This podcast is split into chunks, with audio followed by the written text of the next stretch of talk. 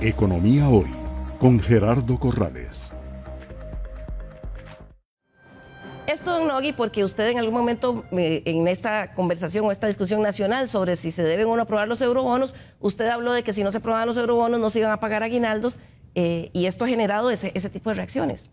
A mí me parece que aquí lo que hay es un problema, como decía Daniela, de comunicación. Al no haberse aprobado los eurobonos, o sea, si se hubiesen aprobado antes, ¿verdad?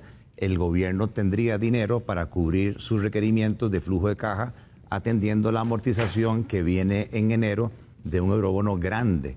Al no tener los eurobonos nuevos, tienen que venir al mercado interno a captar plata para el eurobono que vence en enero, más aguinaldos y salario escolar. Lo que yo entendí es que ese tema los está obligando a dejar un poco por fuera o tener que pagar intereses, que esa es mi preocupación, elevadísimos para cubrir sus necesidades de salida de efectivo que incluyen el eurobono de enero a principios, el salario escolar, ¿verdad?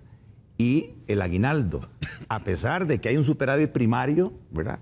No alcanza para todos los requerimientos de flujo de caja porque faltan los intereses y falta el vencimiento del principal. Es ahí donde creo yo hay un problema de comunicación y se maneja nada más balance primario, balance financiero y se nos olvida que hay una amortización monstruosa de 4.500 al año. Claro, pero quizás no se explicó de una forma muy clara y sí dio la impresión de que estaban diciendo que si no se aprobaban eurobonos no había aguinaldos.